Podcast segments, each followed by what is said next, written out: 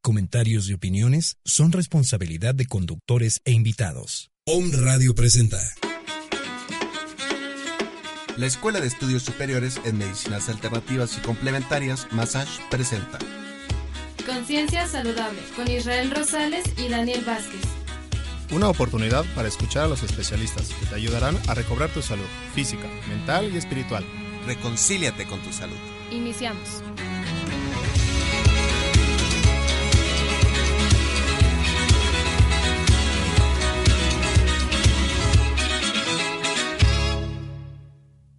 Las personas nacemos para hacer lo que verdaderamente nos gusta. Y la educación es esencial. Y para realizar esta transformación, la Escuela de Estudios Superiores en Medicinas Alternativas y Complementarias, Massage, tiene para ti licenciatura en Medicinas Alternativas y Complementarias, licenciatura en Cosmetría y Métodos Alternativos y Complementarios, carreras técnicas, capacitaciones al trabajo, cursos, cursos, talleres y diplomados. Estamos incorporados al hacer. ¿Quieres formar parte del cambio? www.medicinasalternativas.edu.mx www.medicinasalternativas.edu.mx Massage, despertando conciencias, transformando al mundo.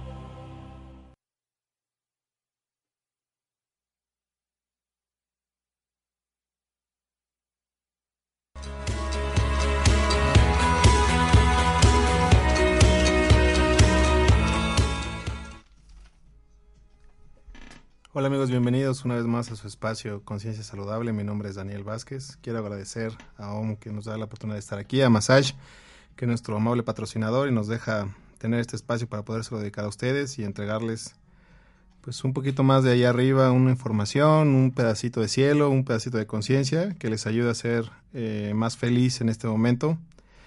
Tengo el gusto de presentarles a Gerardo Apango, medium, sanador y canalizador. Eh, Estuvimos, estuve mucho tiempo tratando de buscar esta entrevista y por fin se dio cuando se vea de dar.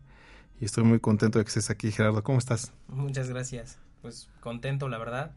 Como te decía, me gusta mucho el proyecto. Eh, la casa de Home Radio es algo muy acogedor. Massage, ¿no? Saludos a Israel y a Susi. Eh, no sé, creo que es algo muy bonito el enfoque del programa, la línea como me la planteaste. Y creo que está padre el llegar desde cualquier tono, ¿no? Creo que la vida es totalmente diversa y creo que ver el enfoque diverso de la vida es lo que te genera la parte de disfrutar la vida como tal. Entonces, esa línea del programa me llamó mucho la atención. Sí, algo que me ha gustado mucho es que siempre, siempre, pues de alguna forma todos estamos llamados a la casa, ¿no? De Dios y afortunadamente hay tantos caminos para poder llegar y tantas maneras de disfrutar el camino que justo como lo dices, ¿no? En la diversidad está la forma en que nos fortalecemos todos con nuestra experiencia, ¿no? Y compartiendo. Sí, claro. Eh, la verdad es que soy medio fan también de un poco la universidad. lo sigo ahí en sus redes y veo el gran trabajo que han hecho y el empate de pues lo tradicional, lo espiritual, rescatar tanto de lo que es México con la ciencia, llegar a tocar muchas puertas. Creo que han hecho una labor increíble y pues venir y compartir un espacio dentro de esa gran obra, creo que es como muy bonito para mí. Sí, a mí me encanta la escuela, la universidad, la justo el enfoque que dices, donde están recobrando las tradiciones de muchas, pues de muchos originarios en China, en México, eh, y tratan de tomar este, lo más importante de estas medicinas y transmitirlas a los alumnos para poder llegar a ser unos, pues verdaderos sanadores en algún momento. Exactamente. Pues bueno, tú me dices. Pues Gerardo, eh, me encantaría que nos platicaras eh, justo la diferencia entre medium, un sanador y un canalizador. Eh, son temas que de alguna forma se han desvirtuado por pues gente que ha querido jugar un poco con la fe de la gente. Creo que todos tenemos muchas ganas de creer en algún momento algo y pues hay quien nos ha podido confundir, pero me encantaría de verdad que nos pudieras explicar qué es un medium, qué es un sanador y qué es un canalizador. Bueno, em, yo creo que tendríamos que partir de que todo como tal es perfecto, hasta las cuestiones complicadas de lo desvirtuar o no una obra, también tiene que pasar, si no, no existiría el contraste para una evaluación y saber entonces realmente poder escoger qué es lo que es real o positivo para ti como una verdad, porque al final siempre se va a basar en tu enfoque, en tu percepción. Y habrá personas que tendrán un enfoque de donde se encuentran, se encuentran felices y van a encontrar algo, ¿no? De ahí, eh, comenzar por el que no tenemos etiqueta o no tenemos realmente algo que nos clasifique. Aquí en el planeta Tierra, si lo vemos de este enfoque, pues manejamos nombres, como si fueran marcas, y nos identificamos como seres individuales y tenemos como una carga, una vibración y tratamos de separarlo todo cuando en realidad medium, sanador y canalizador son palabras, tres palabras, que son conceptos que pueden ser buscados y tendrán una definición clara, pero son parte de capacidades como tal, que cualquier ser las posee, porque todo es una expresión divina, o al menos desde el enfoque de lo que yo conozco, o lo que yo sé, ¿no? Y de lo que creo. Medium podría definirse como la parte del que se encuentra en medio de aquel que trae el cielo a la tierra, aquel que lleva la tierra al cielo, el que puede contactar con planos que, se encuentran en medio de, ¿no? Y bueno, ya cuando profundizas en filosofías, corrientes o mismas conexiones eh, propias del ser, identificas que hay muchas cuestiones interdimensionales y tendríamos que entrar en muchos temas, pero en realidad es como es como esta parte que hace un conector, ¿no? Es como cuando tu enchufe es trifásico, pero tienes algo que es de dos rayitas y hay que enchufarlo y entonces necesitas tener algo ahí para que empate y al final es una misma corriente, ¿no? Simplemente es estar ahí en medio y que no es ni más ni menos importante que una parte ni la otra, simplemente estás ahí, compartiendo y aterrizando porque naciste con la capacidad de tener esta doble entrada, ¿no? Entonces yo lo pongo de esa forma y lo entiendo así canalizador porque bueno, al estar ahí, al final estás pasando una corriente de una a otra, si lo ves energía, y entonces dejas fluir esa corriente, ¿no? Y si esta parte del adaptador no está bien, no pasa la corriente energética como debe de ser, ¿no? Para el, el siguiente aparato, el siguiente sistema, como lo quieras ver. Entonces es ser un buen adaptador, ser un, buen equipo que permita plasmar una cuestión con la mejor carga purificarla y, transformarla, ¿no? Entonces es canalizar ciertas vibraciones o frecuencias que existen pues desde otro enfoque, pero que al final es lo mismo. Entonces es traer esta información. Y bueno, sanador, que en realidad es la parte de un facilitador, ¿no? Realmente sana quien desea sanar y entonces es un impulso propio del ser. Te vuelves sanador porque facilitas la sanación a través de canal, de contacto de muchas formas, pero ayudas realmente a, facilitar o impulsar el deseo o la intención del otro para que el ser lo logre, ya sea a través de, no sé, no necesitas precisamente tener un don mágico que te transforme, a lo mejor el simple hecho de una buena palabra o un impulso para otra persona, independientemente estés conectado, canalizando, manejando energía o todo esto, simplemente una palabra llena de amor y de impulso para alguien puedes hacer que su vida se transforme y desde ahí ya estás ayudando a sanar al ser en cualquier aspecto, ¿no? Físico, mental, espiritual, energético, emocional, de, del enfoque que quieras. Entonces, al final lo veo como, yo lo podría definir como el que hace la talacha. Esta parte que dices es muy bonita y, y, es un muy buen ejemplo a hacer y reconocerse a cada uno de ustedes y no más cada uno de nosotros pero nos reconocemos como sanadores. en algún momento cuando hemos experimentado el amor hacia alguna persona, hemos hecho uso de este poder sanador a través de dar una palabra con amor, como lo mencionas, dar un abrazo con amor, o simplemente mantener su presencia para poder hacer que esa persona pues se transforme, en realidad tenga un proceso de beneficio. Claro, porque al final la sanación yo lo llamaría como integración integras realmente lo que puedes reconocer en ti. Entonces, tendrías que evaluar muchos aspectos, ¿no? Psicológicos, físicos. Y hay quien de repente se niega a aceptar que tiene una enfermedad, que se niega a aceptar que está mal desde un enfoque mental, eh, que se niega a expresar sus emociones. Y entonces yo creo que la negación es la expresión densificada de una vibración que entonces permite anclarlo en lo que llamamos enfermedad. Pero en realidad la sanación es integrar eso, es reconocer qué es lo que está ahí, asimilarlo en tu ser, generar conciencia de, lo que está pasando en tu cuerpo, el que sea, físico, mental, espiritual, y entonces integrarlo. Y cuando lo integras se sana, pero a través del deseo propio de amarte a ti, y entonces te das cuenta que está bien o mal dentro de tu ser. y por eso tú puedes compartir con el otro este abrazo, este apapacho, esta palabra de impulso que permite detonar en el otro esta frecuencia de amor propio que permite su sanación. Siempre y cuando la persona en su libre albedrío te permita esta cercanía. Si tú te quieres acercar con alguien que está en un duelo muy fuerte, en un proceso complicado, pues pondrá barreras. Y si tú llegas muy brusco con esas barreras, lejos de sanarlo, lo lastimas más. Por supuesto. Y entonces creo que todo es llegando desde el enfoque del amor y vas a poder compartir aquello que has vivido. Tú no puedes llegar con alguien que está en una depresión y decirle vas a salir adelante, ánimo, si tú nunca has estado deprimido. Porque no vas a poder eh, ayudar a sanar aquello que tú no conoces. Siempre se vive. Y entonces de, de lo que vives y experimentas, compartes y puedes ayudar a transformar.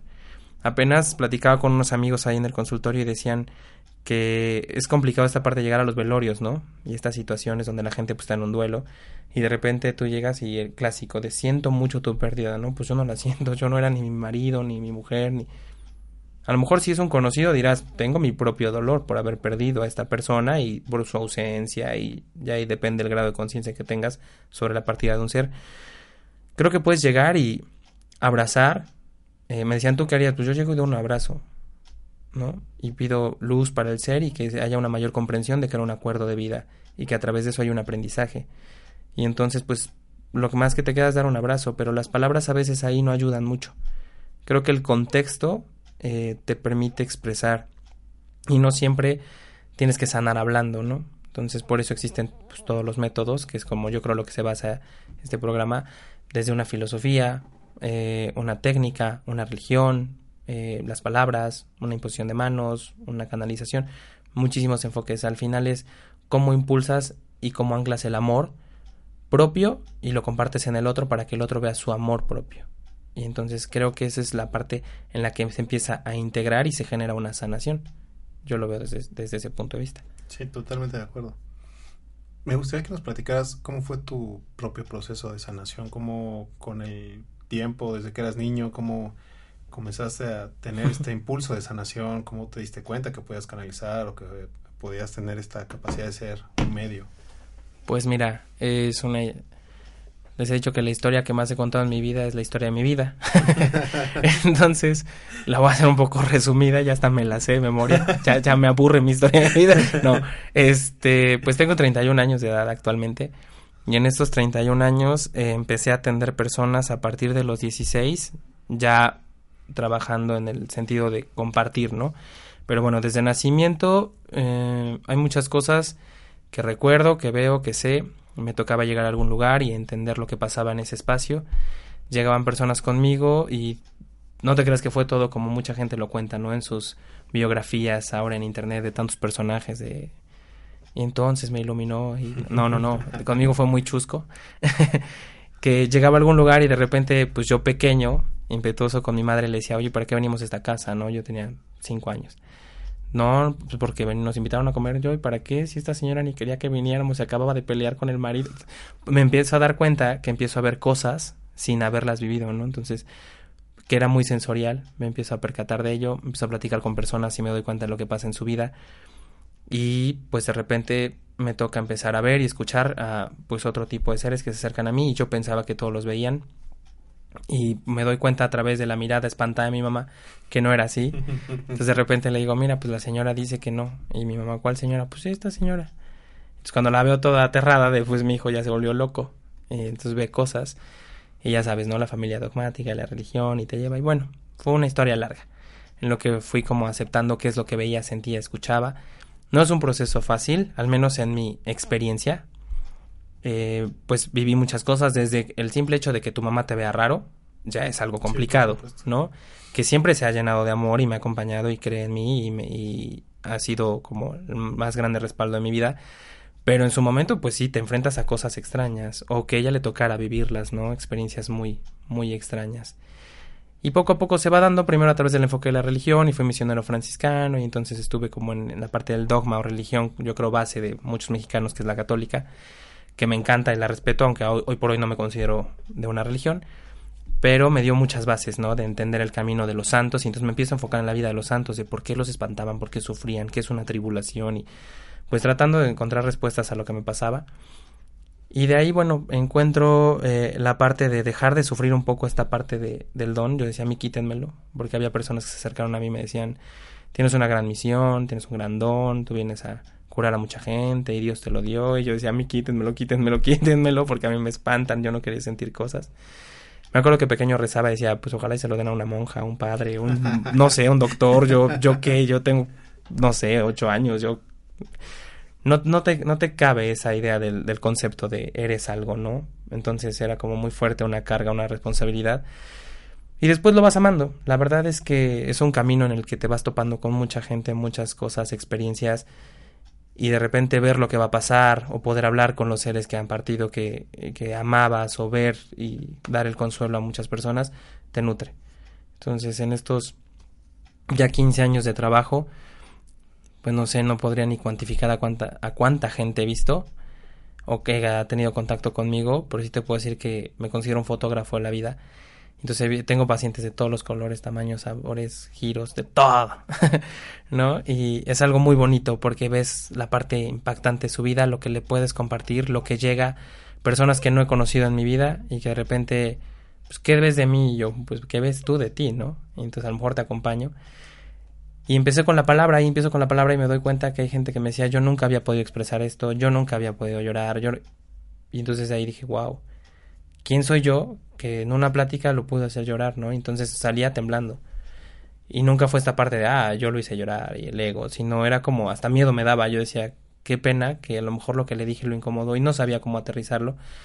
Voy creciendo, vas teniendo contacto con las personas, y ya sabes, terapeutas y todo este rollo, y pues vas encontrando un camino y disfrutas la parte de cómo las personas se sanan y después poco a poco, pues conforme estas capacidades que, que en este caso me tocaron expresar en esta vida porque así fue, me empieza a generar otro tipo de curación, ya no nada más la palabra, la emoción, sino también las cuestiones energéticas, eh, las cuestiones de salud de algunas personas, puedo ver algunas enfermedades eh, algunas muy definidas, otras no. A veces les digo, está esta cuestión, hay que trabajarla. O en la mañana una amiga me decía, me, dio mucha risa ayer, me escribía, me decía, eres un brujazo. Eh, me dijiste que iba a ser mamá y ahora soy mamá. ¿Qué me hiciste? Yo no, ¿qué hiciste tú?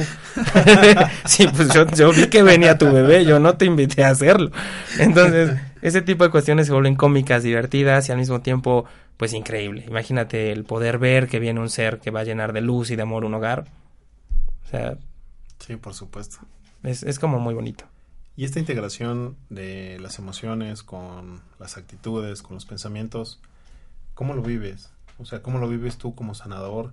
¿Cómo lo entiendes ahora con toda la experiencia que has tenido de las diferentes personas? Porque muchas veces estamos perdidos y creemos, ah, de alguna forma creo que a veces hasta forzamos este proceso de, de querer armonizar nuestros pensamientos, ideas, actitudes y pues más que estar unidos nos separamos. Pues yo creo que lo que te decía hace rato antes de empezar el programa, viviendo tu día a día. En realidad creo que si te si entras en esta parte de quererte como programar todo el tiempo, estoy trabajando en algo, estoy trabajando en mí, estoy viendo que me falta, que falla, que vas a encontrar todo lo que no tienes. Y entonces te va a generar una frustración desde mi enfoque. Creo que también presionar de más las cosas genera frustraciones en el ser humano, ¿no? Porque de por sí vemos todo el tiempo lo que nos falta. Y entonces quiero este coche, quiero esta casa, quiero esta pareja, quiero tener esto, quiero, quiero, quiero, quiero. Y entonces de repente no lo ves manifestado y entonces en esta, entra esta parte de las, de las filosofías, los decretos que te invitan a tú decreta y vas a ver por qué lo tienes o empieza a trabajar, a lo mejor es una ley kármica. Hay muchos contextos de conversaciones que se dan para que tú sepas si, si es real o no. Entonces te pierdes en, tu día a día a decir, hoy comí, hoy bebí, hoy tengo casa, hoy trabajé, hoy respiré, hoy, ¿para qué quiero saber si voy a tener un BMW mañana? Hoy tomé mi camión, hoy disfruté mi camión hoy en el día y eso es lo importante. Porque si no me frustro por lo que no tengo, lo que no alcanzo a tener o por lo que perdí. Si lo perdiste ya no lo tienes y en su momento lo tuviste. Y a mí me enseñan, eh, porque puedo tener contacto con lo que ustedes llaman ángeles, guías o maestros, y me decían, que las realidades se van manifestando en tu día a día y son sueños que se cumplen, pero que nosotros como humanos tendemos a añorar mucho aquel sueño que, que lo vemos perdido y en realidad no perdemos los sueños. Muchas veces vas en la vida y dices, llegué hasta aquí, llegué hasta aquí y se fue. Y bueno, pues comencé de nuevo, ¿no? Y entonces otra vez y nuevas historias. Y en realidad ahí siempre va a haber una tristeza y piensas que lo perdiste. Y después dices, bueno, lo integro y lo agradezco porque empieza otra cosa. Pero de lo que no te das cuenta es, lo viví, lo tuve, ya lo cumplí. Es como si hubieras hecho una lista. Antes de venir hubieras dicho, yo ya quería ser ingeniero, ahora médico, ahora esto y viajé y... Ok, sí, duró lo que tenía que durar, pero ya lo hiciste. ¿Por qué? Porque hay muchísimas cosas más que hacer. Y entonces, yo creo que aquello que se pierde en realidad es como una palomita, ah, ya lo tuve. Gracias hasta los maridos que pierden a las señoras y sufren y es, pues ya tuviste ese marido, gracias a Dios, ya. Ya lo disfrutaste, lo gozaste hasta que ya lo odiaste y ahora pues vete a buscar otro marido. Entonces es sorprenderte en la vida, darte cuenta de todo lo que puedes llegar y no aferrarte a lo, a lo que ya no tienes o decir, chin, se perdió. No, gracias, ya lo tuve. Ahora, ¿qué más puedo tener? Entonces cada pérdida es una oportunidad de ver qué tienes. Sale hasta la pérdida de, de un ser que amas, que es complicado porque es muy emocional el asunto, es agradecer el tiempo que estuvo contigo y saber y creer de otro enfoque que siempre está contigo. Pero lo más importante es conocer que tú eres quien está contigo mismo. Y entonces ahí entra esta parte de la conciencia y saber muchas cosas. Ahorita mencionaste varias veces una palabra que me gusta mucho y es agradecer. Pero el agradecer creo que en primer eh, forma es eh, darte cuenta de lo que estás teniendo, de lo que estás disfrutando. Y justo en ese momento es cuando realmente se da el agradecimiento, cuando disfrutas lo que tienes. La primera parte es darse cuenta y la segunda es justo disfrutarlo, ¿no? Claro, porque lo mencionaste de una manera muy, muy padre. Es agradecer lo que tienes y, claro, en responsabilidad del ser, ¿no? Tú lo creaste, tú lo tienes, tú lo perdiste, tú a veces queremos ver eh, si un dios o una fuerza es, es, como responsable de soy feliz o lo pierdo. Y entonces ese fue Dios, ¿no? Ya si lo perdí muy, muy feo, entonces fue el diablo. entonces, y entonces inventamos personajes de todo esto y en realidad no, es, pues fui yo. Yo lo viví, yo lo disfruté, yo lo perdí y yo puedo tener otra cosa. Y entonces no te frenes, sigue adelante. Y disfrutas lo que, lo que se ancla en tu vida Ah, y entonces lo agradeces. ¿Por qué lo agradeces? Porque lo integras. Y ese es otro punto de sanación. Sanas con tu mente a un enfoque emocional o material en tu ser y lo complementas. Y entonces tu ser es uno solo. Ya todo este rollo del New Age y estas cuestiones que han surgido, te lo va desmembrando y te van poniendo, ¿no? Bueno, entonces a ver, ahora vamos a, a través de tal filosofía, tu sistema de creencias y el Theta Healing, y bueno, muchas cosas muy bonitas que al final te ayudan a entender paso por paso. Yo no la estoy desvirtuando, me encantan todas esas filosofías. Pero al final lo más importante es que tú lo hiciste. Tú eres el que le das la intención, la fuerza a todo lo que quieres que sea parte de ti.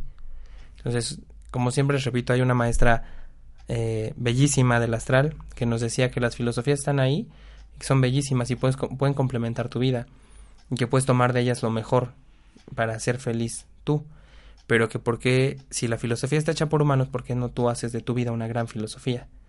Y entonces así lo disfrutas más.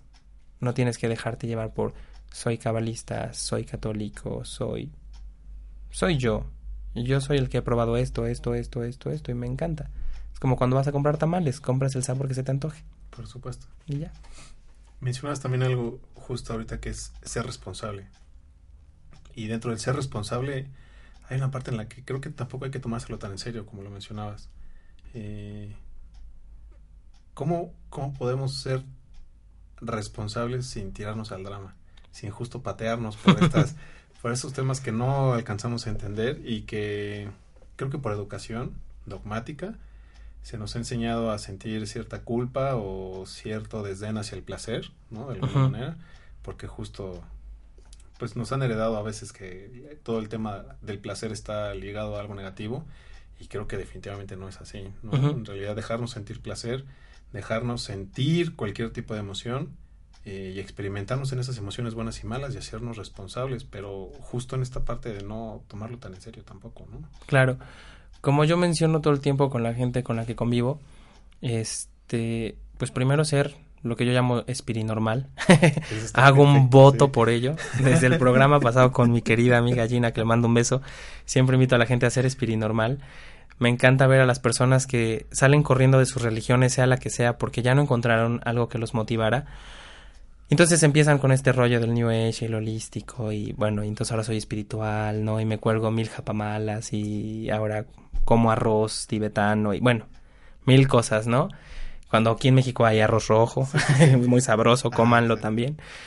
Y entonces te pierdes y pierdes tu identidad y entonces volvemos al malinchismo y entonces ahora soy la parte de otro lugar y entonces es que ellos eran grandes maestros y, y empieza a hablar de las culturas y las filosofías del pasado que lo lograron y entonces es, ¿y tú? Tú disfrútalo, tú sé lo que tú tienes que ser, no pierdas tu identidad. La responsabilidad o la congruencia va en, en, que realmente hagas lo que quieres hacer, lo que ames y disfrutes. Eso no quiere decir que vaya en un enfoque positivo o negativo de tengo que ser completamente y no respiro y me alejo del mundo. Entonces, como mencionaba en el programa pasado que me invitaron de Orgón, que Anthony de Melo es uno de mis autores favoritos, fue un sacerdote y él decía que es más fácil que una prostituta entre al reino de los cielos que una monja, porque él, y él siendo sacerdote, ¿eh? casi excomulgado por la iglesia, que ya eran frases fuertes, ¿no? Y en su época, si él muere en el 87, imagínate antes. Entonces él dice, porque la prostituta en el afán de amar la vida y conocer las pasiones de la vida, vive la vida. Y la monja, en el afán de amar a Dios y solo entregar su vida a Dios, se olvida de vivir y se separa del mundo. Y entonces se pierde el sentido del vivir aquí. No es que vayas y te desvirtúes, tú sabrás para ti qué es positivo y negativo. Y tendrías que enfocar la parte de la cuestión social, cultural, porque aquí en México tendrías que ver qué es bueno, que a lo mejor sería malo en, en China, qué sería bueno en Rusia, qué sería en dónde. Bueno o malo en percepción tuya. Tú sabes qué es lo que vives, hasta dónde lo experimentas, pero la responsabilidad es propia. Por eso hay cuánta gente que le dicen es que fumar es malo. Y muchísima gente fuma toda su vida y muchísimo y nunca le genera un daño. Y hay gente que no fuma nada y se muere. de, de, un efisema pulmonar, ¿no? Y a lo mejor porque le tocó el humito de al lado o el de la fábrica de al lado ni siquiera era de cigarro. Tú tienes que ver qué te hace daño a ti, qué se integra en ti. Entonces, si tú ves que tienes una colitis y una gastritis enorme y todos los días te metes tres litros de Coca-Cola, pues entonces hazte responsable de que tú le estás generando mayor daño a tu organismo, ¿no? Creo que es si me gusta, hasta dónde y cómo lo controlo. Y así es desde la pareja, desde las relaciones familiares, sociales. Muchas veces nos enganchamos con la familia y bueno, ¿por qué es la familia? Pues sí, pues sí es la familia, pero no te va a matar. O sea, es la familia, pero no vas a dejar que te humille. Creo que todos con límites sanos para cada persona. Porque a lo mejor podríamos ser tú y yo familiares, ¿no? Y tendríamos un primo el cual contigo es el mejor primo del mundo y conmigo es el peor primo del mundo. Yo sabré qué límites le pongo y tú tendrás que ver los límites que tú le pones. Siendo familia. Creo que es como las cosas lleguen a tu vida, es como tú permites que entren o salgan de. Si yo veo que es nocivo para mí y le permito la entrada a mi vida, entonces el responsable soy yo, no él. Yo tengo que ver cómo transformar y cómo ser un alquimista que transforma el evento y después no quejarme de la vida. Yo sabía que era malo para mí, lo seguía ingiriendo, lo seguí permitiendo, lo seguí. Y después culpo a todo mundo. Es que tú no me dijiste nada, es que ellos no me avisaron, es que el cielo no me lo dejó claro. ¿Quién lo vivió? ¿Quién lo disfrutó? ¿Quién está ahí? Tú. ¿Cómo se puede tener una herramienta, Gerardo, para poder ser sincero con uno mismo? ¿Cómo uno puede realmente reconocer qué ideas son propias, qué es lo que realmente amamos y qué es lo que en algún momento nos enseñaron a amar o a, o a rechazar en su momento, pero que realmente nunca convivimos con ellos, simplemente pues vimos que todo el mundo lo hacía y creímos que era lo correcto. Yo creo que ahí primero empieza la parte de la conciencia. Creo que en toda esa frase existe una parte de ego sublimado en la que creemos que hay eventos que son programados totalmente y no nos hacemos responsables, cuando yo creo que todo lo que se hace es con conciencia. Desde el momento en que yo me enojo y grito, yo tenía ganas de gritar y quise gritar, ¿no? Entonces tengo que serme responsable de cada acto, cada sensación y tendría que evaluar realmente hasta dónde yo me engancho con las cosas, cómo las vivo. Creo que la mejor herramienta es ser congruente con tu mismo ser. A ti no te gusta algo, no lo vivas. A ti te gusta algo, vívelo. Eh, lo quieres compartir, adelante, pero no reprimir, porque si no entonces otra vez estaríamos sublimando el ego diciéndole que hay cosas en las que me justifico, me hago menor de y entonces digo, he hecho mil cosas porque me faltaba conciencia. No las hiciste porque eras consciente. Si no, no las hubieras hecho. Entonces, yo engañé a mi mujer, ah, por cabrito. Sí, claro, sí, por o sea, no hay una parte de porque mi mamá me enseñó a que las no, no, no, no. No puedes hacer responsable a otro ser de lo que haces tú y vives tú. La responsabilidad es propia. Y ahí entra la congruencia. Ok, yo sé hasta dónde soy una buena o mala persona de mí mismo, conmigo mismo, y de ahí proyecto con todo lo demás. Porque hay algo que existe que gracias a Walt Disney lo aterrizó, se llama Pepe Grillo. Y ese Pepe Grillo interno nunca te va a, a engañar, ¿me entiendes? Es esta parte de la conexión del alma que al final tú puedes decir es que de verdad lo hice porque me programaron y no me di cuenta. Y por dentro tu Pepe Grillo te está diciendo, no es cierto, cabrón. Tú sabías lo que hacías. Tú te sentías mal desde que lo estabas haciendo. Y sí, hasta un asesino serial sabe lo que está bien o mal en su vida. Al final es su decisión y enfoca qué es lo que quiere hacer. Siempre hay conciencia. Yo creo que ahí parte esta cuestión de la responsabilidad. ¿Cómo tener una herramienta para salir de ello? Entender que nunca te metiste a nada, lo haces todo el tiempo. Y creo que ahí es cuando empieza la responsabilidad del ser, entendiendo que lo que hace es porque lo quiso hacer. Ahora, ok, hay cuestiones que se desbordan de mi ser, ok, ¿cómo lo voy a frenar? Que voy a ver que de verdad me generó un problema a mí y que lo exterioricé y generó problemas a los demás. Porque este Pepe Grillo por dentro es como cuando te peleas con tu mamá y le estás neceando que tienes la razón y por dentro tu Pepe Grillo te dice, no es cierto, tu mamá tiene la razón. Fíjate, ¿Me una- entiendes? en una ocasión me tocó escuchar sobre una persona que realmente no entendía de dónde venían estas emociones, estas sensaciones tan destructivas en algún momento y de verdad las disfrutaba. O sea, disfrutaba esas emociones, esos pensamientos y había una parte de él que pensaba que estaba mal porque veía que los demás no las tenían y entonces en algún momento él creía que no era normal pero él también no podía negar esa, esa fascinación por ese pues lado oscuro, no sé si llamarlo así, la manera correcta, pero pues yo no supe qué decir. Es que mira, retomando a Anthony de Melo, otras, otra frase de él decía que eh, no se juzga al pecador, se juzga el pecado, ¿no? Y el juicio hablándolo desde la evaluación, ¿no? Un juicio es eso, evaluar algo, un evento. Entonces te das cuenta del evento de que, no sé, el evento de la violación, el evento de la muerte, como tal, el acto es lo que podrías decir va lejos de la integridad de otra persona, ¿no? Asesinar a alguien, violar a alguien, martirizar a alguien. Amar de más a alguien también a veces es enfermizo, Sí, claro. ¿no? Entonces, el evento es el que tienes que evaluar. Tienes que ver cómo haces el juicio de qué tan bueno y malo fue el evento. Pero al pecador, al que realiza el acto, tienes que evaluarlo desde el sentido de qué lo llevó a. Entonces creo que empiezas, a profundizar. Y sí, sí existen velos, aunque todo es consciente, porque en el momento en que tú haces algo lo estás haciendo consciente, existe un velo sobre la conciencia que tienes. Por eso se dice que son grados de conciencia. Lo haces con la conciencia en la que estás en ese momento, porque eso es lo que te tocaba y te correspondía vivir, porque ahí lo estabas viviendo, no por un decreto divino, sino porque tú estás ahí. Lo que hablábamos hace rato. Yo tomo mucha coca porque yo decido, aunque estoy mal, pero quiero estar ahí. Entonces, tendría que ver qué me llevó a tomar mucha coca.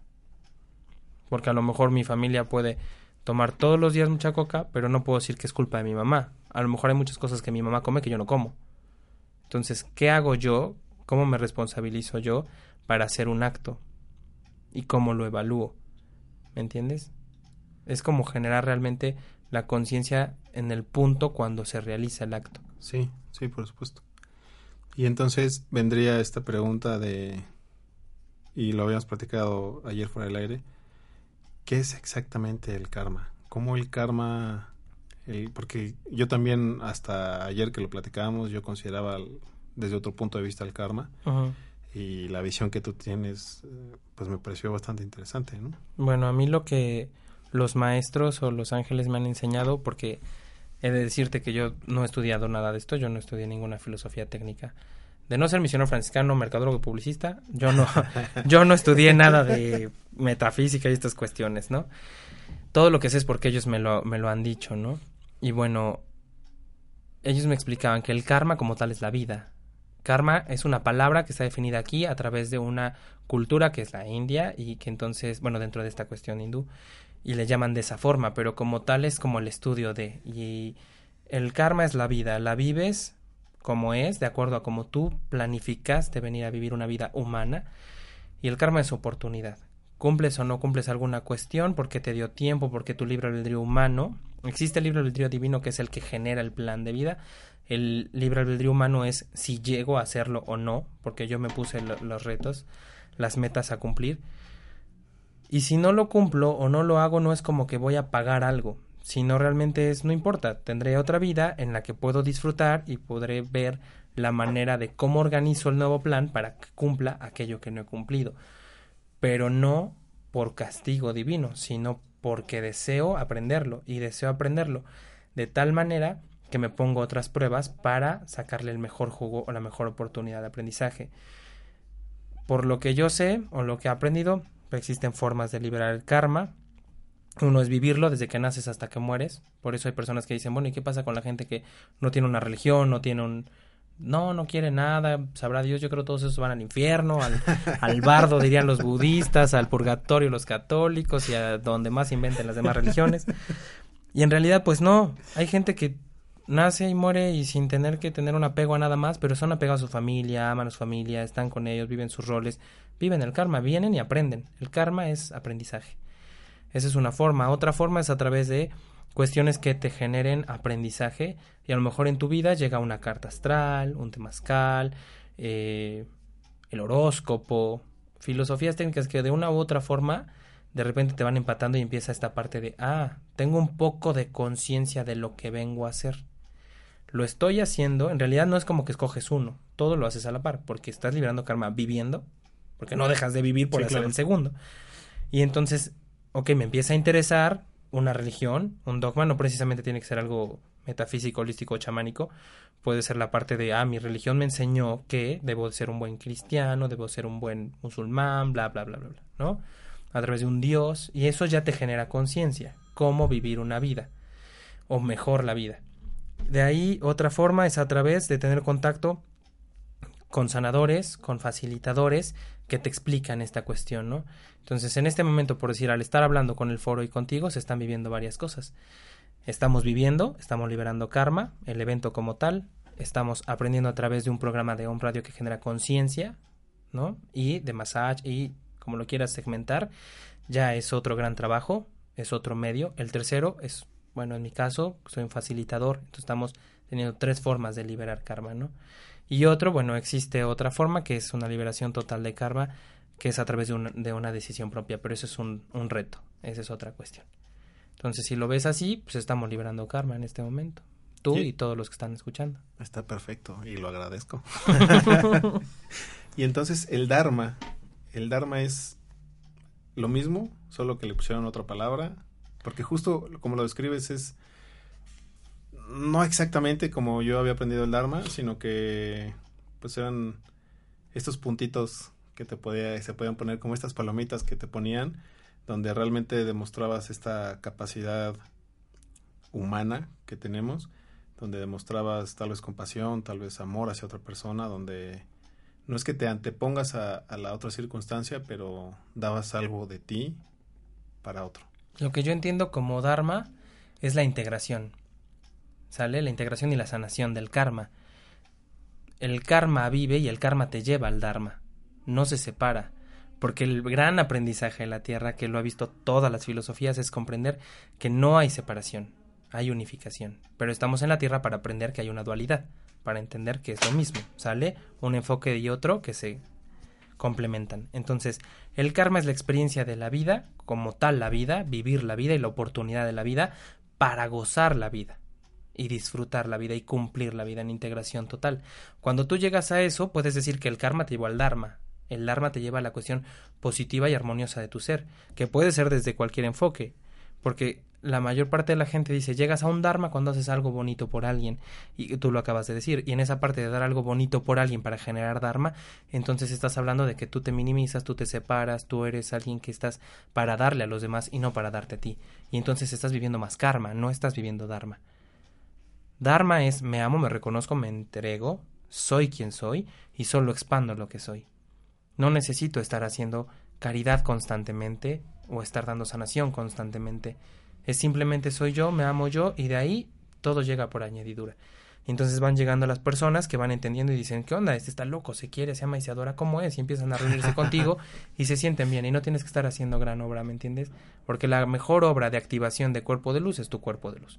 El templo más grande que existe eres tú, la religión más grande que existe eres tú, el gran maestro y Dios al que debes seguir eres tú mismo, amándote y reconociéndote y entonces karma genera dharma. Y es cuando te integras, te reconoces y eres amor. Y cuando eres amor, todo se expande y el otro recibe amor de ti y se contagia. Y entonces te lleva a vivir Dharma. Yo creo que el Dharma es la expresión en armonía de tu karma, la vida comprendida y asimilada, conciencia aterrizada en un plano, que al final también puede ser en otro enfoque. ¿eh? Un asesino, tú podrás decir, él jamás generará Dharma. No, él es completamente feliz en su enfoque de vida. Y está generando Dharma a través de su karma. Cada ser tiene su enfoque. Sí, claro. ¿Sale? Sí. También fuera del aire platicábamos el tema de las improntas, que son... Bueno, yo también tenía otra concepción de lo que era una impronta y la forma en que me lo platicaste también se me hizo muy interesante. Eh, donde tú mencionabas que eran ciertos candados que traíamos desde antes de nacer y justo era eh, pues parte de este karma o parte del trabajo que había que desarrollar. Claro. Nosotros, al, estar aquí ya en una expresión densificada de luz, porque todo es luz, todo es energía, recuerda que la energía solo ni se crea ni se destruye, solo se transforma, densificamos en una materia, vivimos una experiencia de materia, por eso las enfermedades se densifican cuando hay, un desequilibrio y se pueden sanar. Tú lo integras de nuevo, ¿no? Cómo vuelves a manejar la energía. Cuando estás aquí, tú necesitas ver cómo vas a cumplir este karma y necesitas ver la forma en qué tan pesado o fuerte puede ser tu karma de vida, que en realidad es un reto para la oportunidad, ¿no? Y te permite generar Dharma de mayor cantidad, mayor vibración, entonces vibración y frecuencia. Entonces hay como una calibración de este karma, ¿no? Por eso hay personas que dices, ¿por qué hay gente que viene a sufrir más que otra en la tierra? No me digas que eso es Dios, claro, es libre albedrío, Dios permite que vivas lo que quieras vivir. Por eso hay gente que vive o nace en medio de una guerra, hay gente que nace en no sé, estos niños de Somalia, hay gente que vive en México, y, es de acuerdo a lo que tú quieres vivir, y, y, de ahí empiezan este tipo de improntas, ¿no? ¿Dónde voy a vivir? ¿Cómo voy a vivir? ¿Quiénes van a ser mis padres? ¿Qué tipo de enfermedades podría vivir? ¿Qué tipo de experiencias de pareja puedo vivir? ¿Qué tipo, ta, ta, ta? Entonces empiezas a armar tu pastel para venírtelo a comer y disfrutar. En realidad todo es gozo. Lo importante es cómo vas conociendo esta parte del karma. Por eso existen las posibilidades. Te das cuenta que todo es un abanico de posibilidad. Lo vives, perfecto.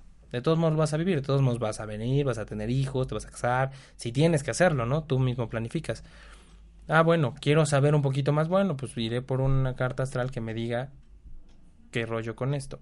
De mis vidas pasar, todas esas cuestiones al final es integración. Es integrar, integrar, integrar, generar conciencia quién eres y aterrizarlo. Es lo mismo, todo va al mismo punto. ¿El destino es variable? Es reconocimiento. Claro que es variable porque si tú estás planificando no creas que ya todo está hecho y vienes y lo tienes que cumplir. Porque tendríamos que hablar que fue algo atrás y luego lo vives y se transformará. Y entonces tendrías que hablar en tres tiempos como lo vemos en tierra, cuando todo es potencial y todo existe.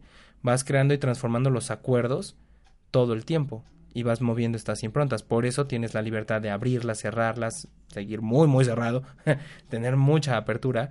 Tú eres el que va co-creando la realidad, ¿sale?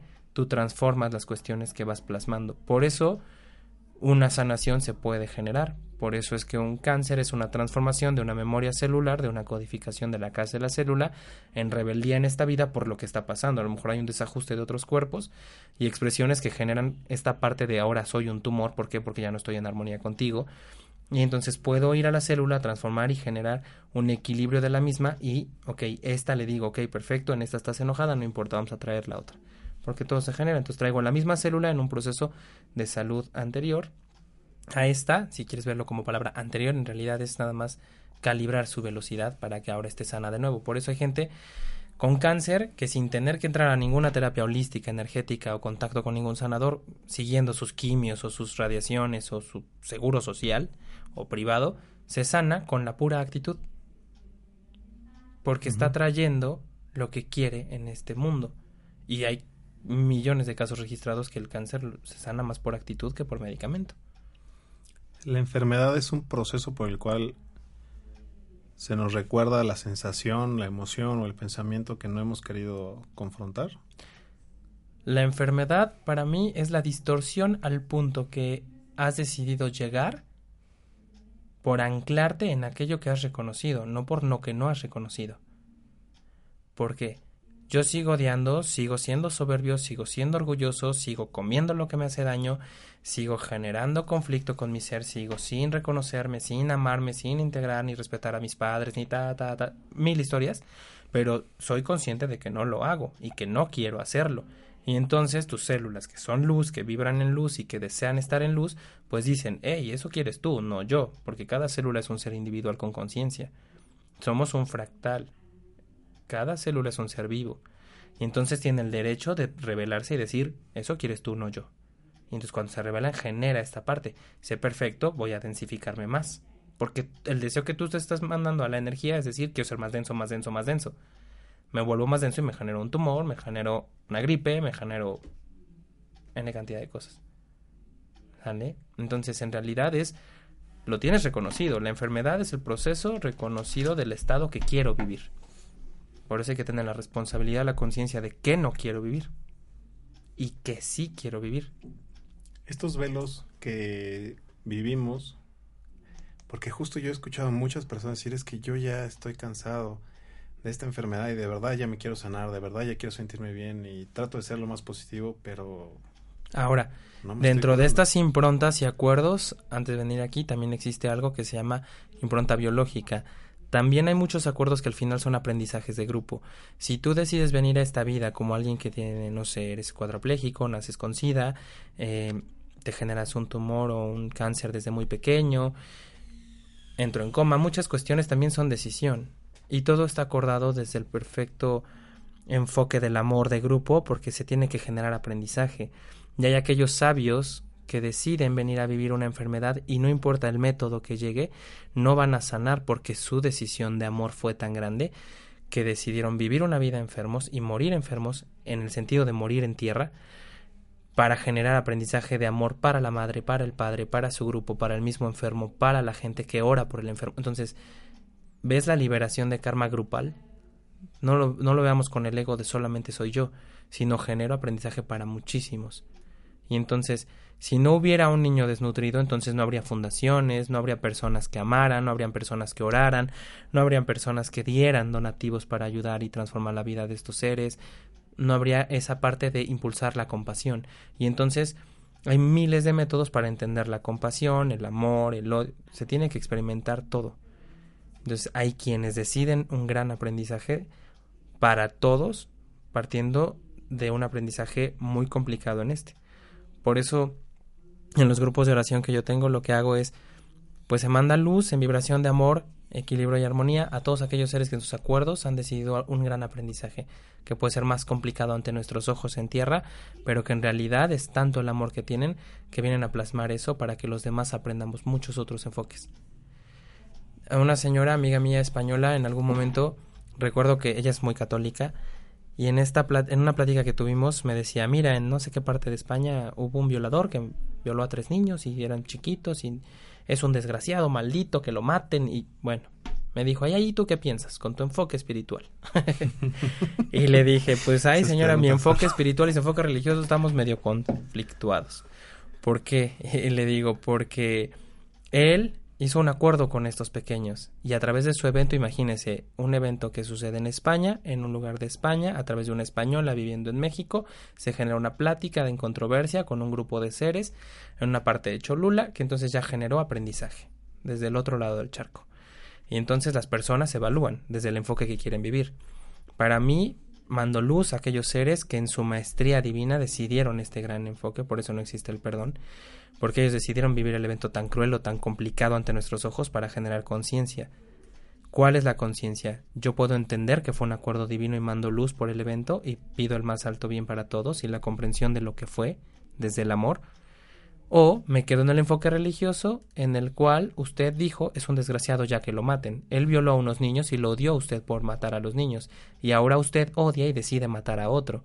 Y entonces es una cadena de odio, de matar y de horror. Entonces prefiero ver desde mi enfoque espiritual la realidad del amor para el aprendizaje al juicio de matar a más seres por lo que hicieron con otros seres. Porque entonces ahora tendrían que venir a matarme a mí porque yo lo maté a él aunque sea de pensamiento, pero lo estoy haciendo. Es una intención. Por supuesto. Es evaluación del evento con la conciencia que quieras vivir. ¿Cómo puede vivir uno con estos pensamientos? Justo este ejemplo es muy interesante. Yo creo que en algún momento todos hemos estado en alguna circunstancia donde creemos que se ha atentado contra algo o alguien o a nosotros mismos y tal vez este instinto de supervivencia nos hace llevar a estos pensamientos donde que lo maten o que pase esto, o que lo castiguen. Y entonces, ¿qué sucede con esta energía? ¿Es realidad, ¿En realidad es una energía negativa? ¿Simplemente es un reflejo de nuestra supervivencia? Estamos aquí y somos seres emocionales, tenemos que expresar la emoción. Tenemos que dejar que fluya, tenemos que dejar que se libere esta energía, este enfoque del pensamiento porque se tiene que manifestar, porque a eso venimos, venimos a manifestar. Entonces, si ven, si vengo a aprender hasta que me voy a enojar por el evento, voy a dejar que, que se exprese mi enojo, pero el reto aquí es cómo voy a integrar eso para que genere conciencia en mi ser y entonces ver desde el amor incondicional las cuestiones. El reto es cómo lo transformo, ¿sale? Llevar esta parte a cómo me quiero sentir bien, yo viviendo a través del juicio del odio o pidiéndole a Dios desde el enfoque que quieras o reconociendo que es, es una parte divina que en expresión. Y entonces existen los dos eventos. Es una dualidad para poder ver dónde quieres estar. Sí, por supuesto. ¿Sale? Gerardo, ya casi nos acaba el tiempo. Me gustaría que nos platicaras brevemente qué sucede en una terapia cuando se te visita como paciente, como, como interesado. No sé, no sé cómo, cómo, cómo pues llamar mira, a las personas. Si quieren, de por sí te iba a decir que si querían, en el programa también con, con Gina regalamos tres consultas a las personas que quisieran ir y bueno, ahí les dejaremos los datos contigo o en cabina para el que quiera comunicarse a las tres personas que quieran. Y bueno, ¿cómo es esto? Puedes recibir mensaje a través de ellos, te puedo codificar esta información de quiénes son ellos, tus ángeles, guías, maestros o familiares, eh, desde el respeto del que quiera creer en esa realidad y enfocarla, ¿no? Y bueno, vivir la experiencia o desde lo que yo puedo ver sobre de tu campo energético, lo que se necesite de tu ser. Me puedes preguntar sobre alguna persona, tú vas, platicamos y sobre esa plática eh, se comparte. Es un compartir principalmente. ¿Estas terapias tienen un seguimiento como una terapia no, no, médica? ¿Solo es una sola vez? Es una sesión a la que tú vas, vemos un tema, te ayudo a transformar a través de otro enfoque de la energía tu realidad para que se suscite un cambio en mayor armonía, pero con conciencia. Entonces hago lo de ahorita, te invito a ver tus palabras, pero desde otro enfoque. Está increíble. Y ya es como una invitación, tú decides si te llena, te nutre, lo tomas y si no, fluye. De todos modos, sigues librando karma, no pasa nada. Está perfecto. Qué bonitas palabras. pues Gerardo, muchas gracias. Eh, si quieres decir al aire dónde te pueden encontrar por alguien más, por si no alcanzan estas tres primeras citas, seguramente habrá muchas personas interesadas. Bueno, pues yo estoy ubicado en Colonia La Paz, aquí ya somos vecinos de un radio, por fin. En Avenida Reforma Sur 110, esquina con Tecamachalco. Y bueno, el número es el 7050607 y pueden marcar a partir de las 11 de la mañana para sacar cita y si, bueno, si se comunican nos dicen que es de parte de Home Radio, a las tres primeras personas pues les regalamos una consulta de lo que requieran. ¿Sale, vale? Muchísimas gracias, Gerardo. A ti. De verdad, de verdad, valoro mucho que te des el tiempo de compartirnos esta nueva visión, porque bueno, para mí es una nueva visión de muchas cosas que yo creía eh, aprendidas y me fascina, me fascina de verdad eh, reacondicionar mi cabeza. De verdad es súper interesante ver estos nuevos enfoques y pues atreverse, yo siempre he dicho, todo hay que atreverse a dudarlo, a volverlo a integrar, a volverlo a dudar y a volverlo a integrar.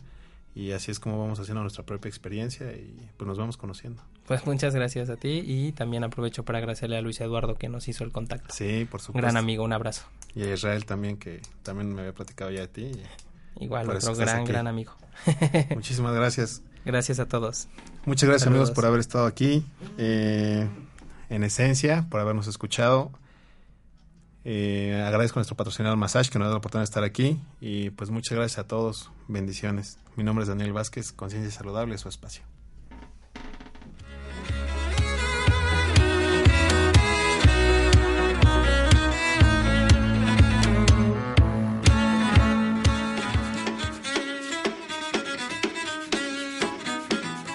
Massage. Transformando conciencias, cambiando el mundo. Una oportunidad para escuchar a los especialistas que te ayudarán a recobrar tu salud física, mental y espiritual. Reconcíliate con tu salud. Te esperamos en el próximo programa. Tu despertar ha comenzado.